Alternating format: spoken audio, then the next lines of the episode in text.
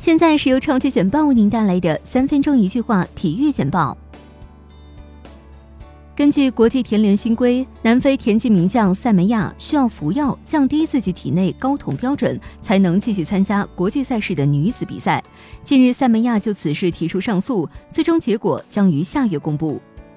二零一九年中国足协中超中甲联赛动员大会二十三号在江苏苏州召开，入籍球员转会、注册、参赛工作参照中国足球协会入籍球员管理暂行规定执行，这一规定将于近期下发。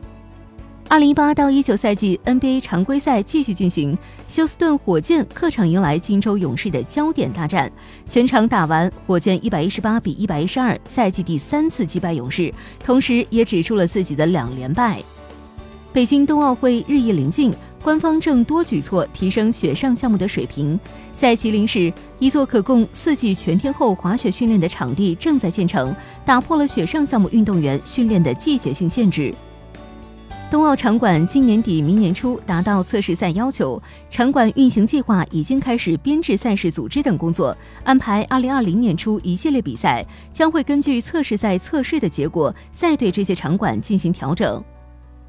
中国足协超级杯在苏州奥体中心展开争夺，由中超冠军上海上港对阵足协杯冠军北京国安。最终凭借王申超和吕文君在下半场攻入的两粒进球，上海上港夺得队史首座超级杯冠军。二零一九年举重世界杯赛暨东京奥运会资格赛在福州市马尾体育馆开幕。中国、日本、韩国、美国、意大利等十六个国家和地区的近一百三十名举重运动员将争夺二零二零年东京奥运会举重比赛的入场券。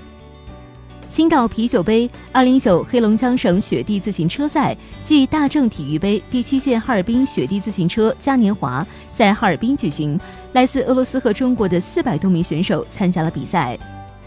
英超第二十七轮将上演一场焦点之战，由曼联坐镇主场老特拉福德对阵利物浦。身价方面，两队之和高达十六点八六亿欧元，其中曼联二十五名球员总身价为七点五九亿欧元，在英超二十支球队中排名第五。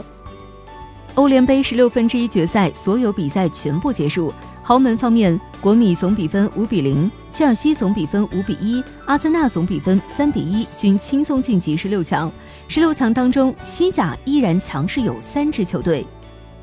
以上就是今天为您梳理出的体育简报，欢迎继续收听超级简报的更多分类资讯。